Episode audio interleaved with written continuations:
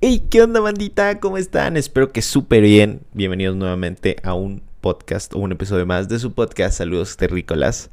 El día de hoy, el día de hoy sí tenemos un tema. Un tema que la verdad es que ya tenía anotado. La verdad, eh, como, se, como, como han estado viendo, pues ya hay varios podcasts en donde pues de repente estamos platicando y de la nada digo como de, wow, pues estaría chido hacer un podcast de tal cosa, ¿no? Un podcast de esto, un podcast de aquello. Entonces, em, pues ya me di a la tarea de ir anotando como todas las ideas en, un, este, en una aplicación. La aplicación se llama Google Keep.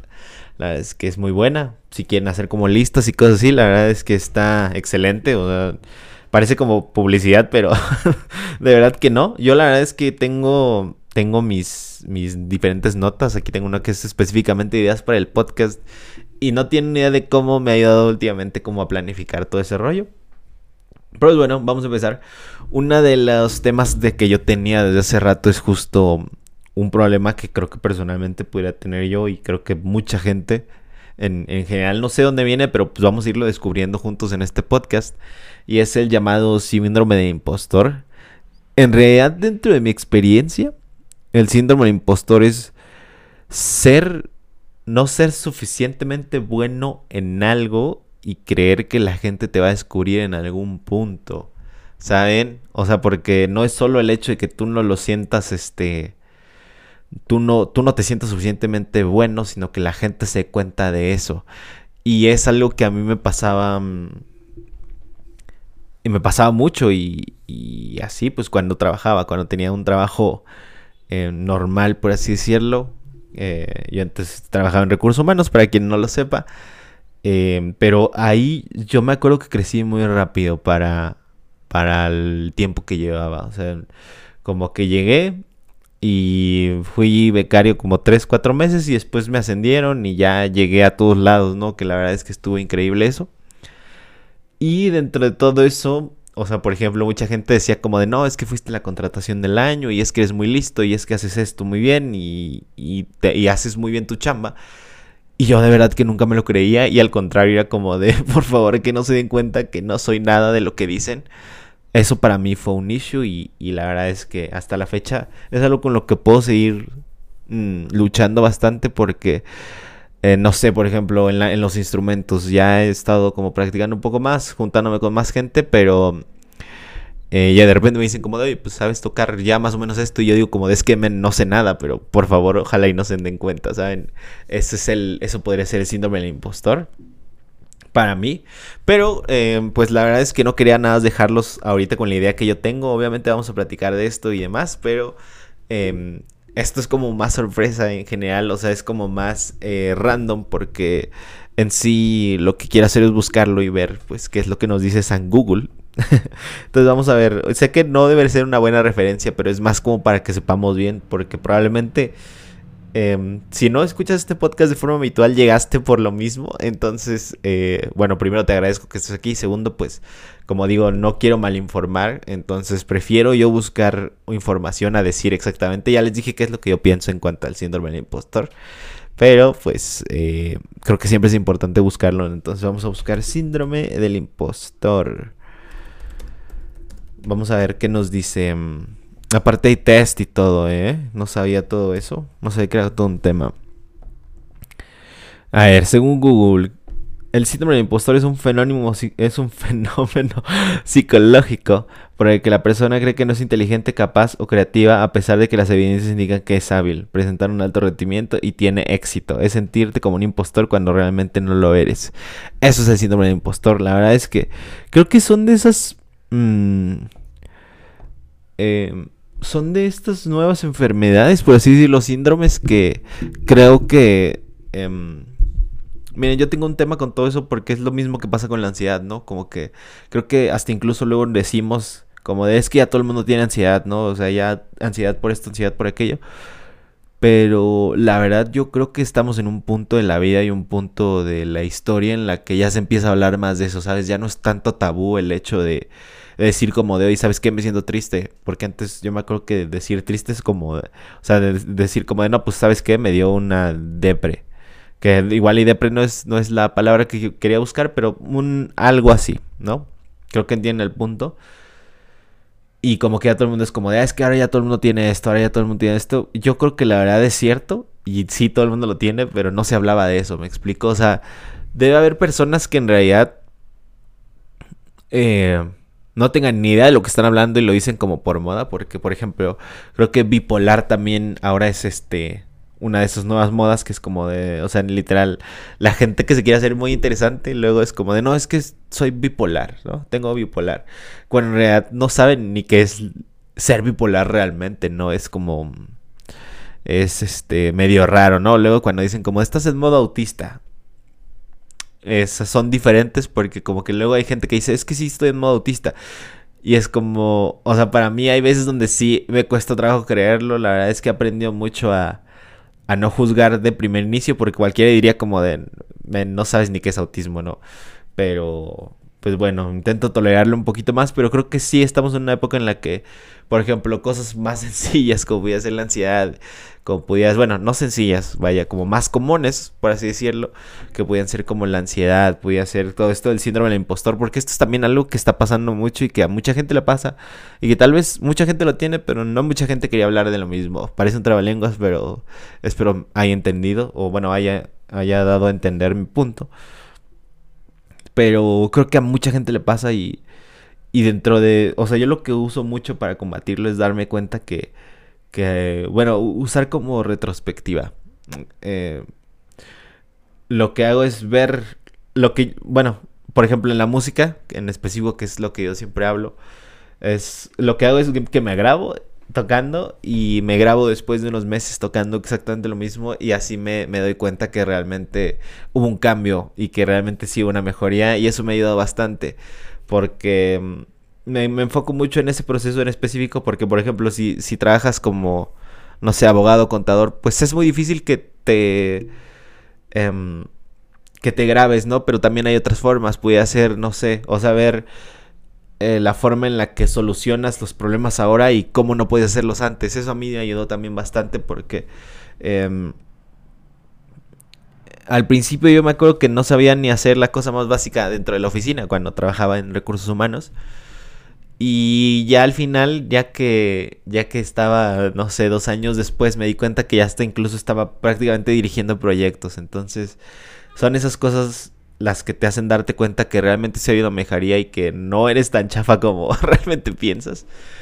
Y eso pasa mucho en todo. O sea, por ejemplo, también yo he visto que le pasa mucho a la gente em, de forma física. Que ahí no sé si sea algo similar o si lo podamos tomar, pero bueno, voy a hablar de, lo mismo porque a mí se me hace que pudiera ser algo relacionado a lo mismo. Y es el, o sea, conozco gente que es muy, muy guapa, pero muy, muy guapa. Pero dentro de su cabeza ellos son como de, no, es que soy feo. Me explico y es como de, de, de verdad. Y o sea, y mucha gente les, les puede decir como, es que la neta es que eres guapo, pero nunca se lo van a creer creo que puede llegar a ser parte de lo mismo. No sé si estoy diciendo una tontería, no sé. Mm, como digo, no, no tengo idea de lo que hablo la mayoría del tiempo. Pero. Mm, pero, o sea, pudiera estar relacionado, ¿no? Es como el hecho de creerse menos de lo que realmente eres. Y eso yo creo que también puede ir directamente afectado por una parte de. De autoestima, ¿no? O amor propio pudiera ser. En realidad no, no sé, o sea, como digo, no, no, me no me hagas mucho caso, o sea, por favor no te diagnostiques con nada lo que estoy diciendo. Entonces, diagnóstico es una opinión en realidad y es como sacar conclusiones de, de dónde creo yo que pudiera venir, en mi caso específico. Em, porque sí, muchísimas veces eh, estuve en situaciones en donde siempre fue como de, no, pues es que, ¿sabes qué? No eres tan bueno en esto, no eres tan bueno en aquello y así, entonces poco a poco vas aprendiendo a ignorar los comentarios y te vas dando cuenta, pero realmente hay cosas que se te quedan aquí y que es difícil sacarlas, ¿no? Siempre creo. Eh, como, como digo, pues no es difícil controlar cómo funciona tu cabeza y ahí es donde aunque, aunque quieras mejorar, no siempre se puede mejorar tan rápido, pero pues se va trabajando en eso. Y hay cosas con las que desafortunadamente no se pueden eliminar, como podría ser el caso de la ansiedad que en realidad pues eh, es aprender a vivir con ella nada más, ¿no? Aprender a controlarla porque definitivamente no se va a ir.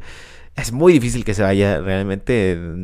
Mm, la ansiedad incluso sirve para para cosas de supervivencia. Si no tienes ansiedad para nada, pues en realidad no puedes percibir peligro ni nada de eso. Que, que por ejemplo, también puede ser útil. O sea, definitivamente la ansiedad ayuda, pero pues obviamente controlada, ¿no? Si ya un ataque de ansiedad y además, pues sí es como muy, muy difícil por lo mismo que son ataques irracionales de miedo hacia algo, ¿no? Que normalmente pasa. A mí, como, como alguna vez conté, me pasaba mucho a la hora de exponer. En realidad siempre fue como... Es el, el mayor problema como para mí de exponer, exponer al público, tocar instrumentos, todo eso. Les digo, alguna vez eh, salí con una persona. Bueno, no, eh, no, no sé cómo definirlo, pero el punto es que nos veíamos demasiado y a mí me, a mí me, de hecho esos fueron mis, principios en la música, ¿saben? O sea, tocar enfrente de esa persona fue para prácticamente la segunda persona que toqué que no fue mi, mi, mi profesora de, de, música, o sea, prácticamente la primera persona a la que le toqué así como de frente a frente y les juro que sudé frío, o sea, estaba tocando y de repente yo estaba sudando así como de fuck. Y eso que era una persona a lo que yo es que estimaba mucho y que y que realmente mm, tenía toda la confianza, pero pues aún así, o sea, de como les digo, eh, son cosas que no controlas, por más que te sientas... Esperen. Ok, sorry. Em, escucho que alguien habla, pero no escucho de qué hablan por los audífonos, Listo, luego de esa pequeña pausa, discúlpeme, la verdad es que tenía que ir a ver qué, estaba pasando porque igual espero no se escuchaba mucho aquí, pero se empezó a escuchar mucho ruido, entonces también para ver qué, qué onda, ¿no? Ahí de chismoso. eh, ok, se me fue el punto, la verdad, sorry, como que después de esa pequeña pausa ya no me acuerdo muy bien de qué, en qué estábamos, pero bueno, espero no haber dejado ningún punto inconcluso. Pero pues sí, digo, creo que creo que este como como iba diciendo, este tipo de cosas son situaciones que afectan a mucha gente actualmente porque Créanme que yo antes de decir como de puede que tenga eso, sí escuché muchas otras personas y vi muchos otros videos que decían exactamente lo mismo. Y como que a mí me hizo un match así bien chido de, ok, puede que, puede que, se, puede que vaya por ahí, ¿no? Porque eh, sí, cuando escuchas hablar de ciertas cosas, como que te hace clic y dices como de, ah, puede que lo mío vaya por ahí, ¿sabes? Como que tú solito te das cuenta.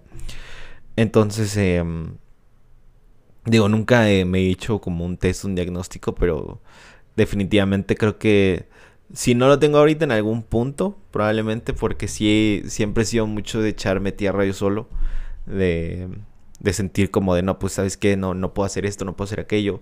Tan solo en los proyectos, aunque inicio con toda la mentalidad positiva, de repente sí digo como de, como les digo, es algo que me pasa mucho en, en los proyectos y es que empiezo a hacer algo y cuando siento que no soy suficientemente bueno o que de plano no voy a poder hacer esto y así, pues como que me desanimo y los dejo Em, en sí como eh, he estado trabajando bastante en mejorarlo. Justo por eso es que estos proyectos le estamos invirtiendo todo el tiempo y todas las ganas posibles porque creo que también em, eh, para poder llegar a ese lugar, pues evidentemente hay que seguir practicando, mejorando y en todo, o sea, por ejemplo, hasta incluso con estos podcasts, o sea, creo que parece cosas muy comunes o muy fáciles el hecho de agarrar una cámara, ponerse a los micrófonos y es como de cualquiera lo puede hacer.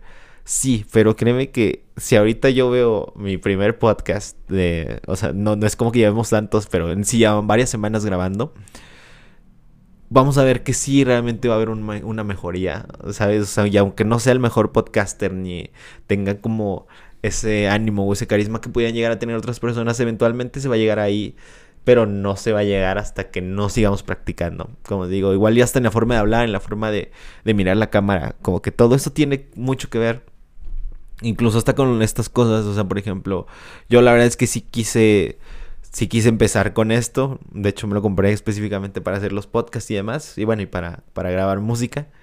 Pero, por ejemplo, no pasa nada si empiezas con un celular, por ejemplo. O sea, grabarte nada más el audio y... O incluso sin audio, nada más con que grabes la cámara. El punto creo que yo... Y lo que recomendaría bastante es empezarlo nada más. O sea, fíjate más en qué es lo que estás haciendo y si te gusta, pues dale. Pero en sí es como... Creo que muchas veces nos exigimos mucho más, ¿no? De, es que si mi podcast no se ve así, eh, no va a pegar. Y es que si no, no lo vemos, es que si no tengo tal cámara, pues no se va a ver bien. Creo que también eso es motivo de estar posponiendo los proyectos, pero es mucho como digo, creo que viene del mismo lado en el sentido de que igual y si lo hago de esta forma no va a ser suficientemente bueno, entonces no va a pegar y así. Entonces, en realidad creo que el contenido lo hace una persona, o sea, lo hace la persona, no el contenido de la persona, al revés. Entonces, em, pues sí, enfocarse en las cosas buenas que tenemos, seguirlas mejorando y obviamente trabajar en el hecho de, de, no, de no sentir que de no sentir que lo que estás haciendo es suficiente porque siempre lo es, como digo, em, obviamente también tú tienes que poner a, medir, ¿no? Como de, bueno, pues voy a hacer esto, pero pues no sé, lo hago súper mal, pues mejóralo, ¿no? De, ¿sabes qué? Yo también estoy empezando, no sé, puede ser cualquier cosa en realidad, em, no sé. En el trabajo, por ejemplo, que también siempre es. Siempre pongo trabajo y laboral porque creo que siempre es muy importante estar al tanto de esas dos cosas, balancearlas dentro de la vida, porque en realidad necesitas un trabajo para vivir, definitivamente, sí. Eh, a menos de que estés muy joven, pues ahorita la verdad es que yo no me preocuparía por ese tipo de cosas, pero en realidad es necesario. Entonces siempre hay que distribuir el trabajo con, con pues, tu vida diaria, ¿no? Siempre esos ejemplos como porque creo que es importante nivelar ambas. O sea, tienes que tener una vida y también tienes que tener un buen trabajo donde te la pases bien. Y si no te la pases bien, pues compénsalo con tu vida. Me explico. Viajas, cosas. Si es que está dentro de tus posibilidades, pues genial. Em, pero a lo que iba es que, por ejemplo, o sea, de repente, si ves que te tardas mucho en un proceso de, de tu trabajo, pues mejóralo, ¿no? O sea, en la en la escuela, si ves que, que te está yendo mal en alguna materia, pues estudia tantito, no pierdas nada. Créeme que con que estudies, y veces sí va a sonar como consejo de papá y sorry, pero realmente es algo que, que a mí me funcionó en, o me hubiera gustado aplicar más en algún punto. Y es que si te estudias 15 minutos al día, te lo juro que te va a ir bien. O sea, no necesitas estudiar más más de 15 minutos al día lo que viste en tu clase y demás. Obviamente si tienes un examen, pues sí, estudiale más. Bueno, digo, si es tu caso, en mi caso yo les puedo ser bien honestos y nunca, nunca, a partir de la prepa, nunca estudié para un solo examen. O sea, ni siquiera para mi examen de graduación. Que no lo hagan, por favor. Porque muchas veces sí sufrí demasiado creyendo que ya no pasaba y al final sí pasaba. Que no tuve mal promedio, pero al mismo tiempo Probablemente si hubiera estudiado hubiera tenido un mejor promedio que, si les soy bien honestos, no me ha servido para nada el promedio de la escuela desde que salí de la universidad. Así que, pues bueno, cada quien sus decisiones, pero em, creo que no es un muy buen consejo el hecho de no estudiar. Creo que siempre es bueno estudiar. Lo que yo iba es que tú te puedes ahorrar esas dos horas de estudio estudiando cosas que viste ese mismo día, me explico, o sea, si ya lo viste, ¿sabes qué? No te lo aprendas, nada más chécalo, apréndetelo, 15 minutos diarios, 15, 15, 15, 15, al final vas a tener bastantes, bastante tiempo. Y si, o sea, obviamente esto es, o sea, estos 15 minutos son bastante como sencillitos, si me, si me pongo, si me, si me explico, ¿no? Tampoco es que con esos 15 minutos vas a volver Einstein. Creo que con 15 minutos es suficiente para tener algo normal. Ahora que si lo tuyo es ir por una excelencia académica y demás, pues mucho más, ¿eh? O sea, obviamente el tiempo este es, o sea, lo que aprendas va a ser relativo a lo que le eches ganas. O sea, si, si estudias 15, pues me... Si estudias media hora, mejor. Si estudias una hora diaria, dos horas diarias, obviamente dependiendo qué es lo que tú quieras. Por ejemplo, si es de esas personas que en realidad está cumpliendo la escuela solo porque pues se los pidieron sus papás un requisito para hacer otra cosa, pues entonces te digo, no, no, no, media hora, 15 minutos no está mal. Y después, a lo que sea que te quieras dedicar aparte de la escuela, hazlo, pero échale todas las ganas del mundo. Igual, eh, ese tampoco es un buen consejo. es un consejo que, que, puede servir porque pues como que mucha gente piensa que la escuela lo es todo. Yo no pienso que la escuela lo sea todo, pero sí es una parte muy importante. Así que si tienes la oportunidad de estudiar una carrera, de estudiar eh, la escuela, aprovechalo muchísimo porque en realidad hay un porcentaje muy alto de la población mexicana que quiere estudiar, quiere tener acceso a su educación y no puede, desafortunadamente. Tú que la tienes, si es que la tienes, espero que, que la tengas más bien si no, pues eh, hay formas diferentes, diferentes vías. Tal vez algún día podamos hablar un poco de educación en cuanto a eso. Pero siempre, siempre eh, dedícale mucho tiempo a la escuela, a estudiar lo que quieras. Porque créanme que sí, otra vez va a sonar como un mensaje de tío, pero es muy, muy, muy, muy, muy, muy, muy, muy, más bueno, más bien te facilita demasiado la vida el hecho de tener un título. Y créanme que si es, una, si es un asco que un papel rija tanto, pero así es esto, desafortunadamente. Entonces, si tienes la oportunidad de acabar tu carrera y después dedicarte a lo que quieras hacer o estudiar por lo menos hasta cierto grado, hazlo porque en realidad, como decíamos, los sueños son importantes, pero también siempre es importante tener un segundo plan de respaldo. Y ahora, pues imagínate que dejas tu sueño por, o sea, tu, la escuela por un sueño. Está bien, realmente me gusta porque es una apuesta muy, muy, muy pesada y muy importante y muy, muy, o sea, requiere mucho valor el hecho de hacer ese tipo de cosas. Pero al mismo tiempo es una, es una apuesta que te puede dejar mal. Entonces, como digo, siempre tener un plan de respaldo. En este caso, la educación es muy importante siempre, independientemente de lo que quieras hacer. Te va a ayudar bastante. Que si se puede mejorar el sistema, definitivamente sí. Pero, como digo, la educación siempre es muy importante. Y pues bueno, eh, creo que aquí podemos dejar el capítulo y el episodio del día de hoy, que la verdad es que sí está un poquito largo.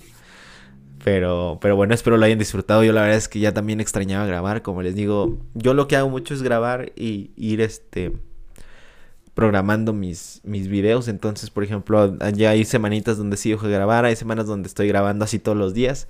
Pero, pero sí, o sea, de repente como que lo cambio por la música y así como que lo voy campechaneando. Entonces, lo que digo es que ya, ya extrañaba estar aquí, platicando y demás. Em, espero que les haya gustado el episodio del día de hoy. Yo la verdad, como les digo, me divierto muchísimo grabándolos. Me gusta mucho grabarlos. Como que me da un rollo de introspección y relajación muy cañona. Es aquí como mi mundito al que me vengo a desahogar con ustedes. Y, y eh, muchas gracias a ustedes por escucharme, de hecho, que, que, se los agradezco bastante también. Y pues nada, creo que hasta aquí podemos dejar el episodio del día de hoy. Por favor, sigan siendo increíbles. Recuerden tomar mucha agüita. Y pues bueno, aquí nos estamos viendo. Cuídense mucho. Bye.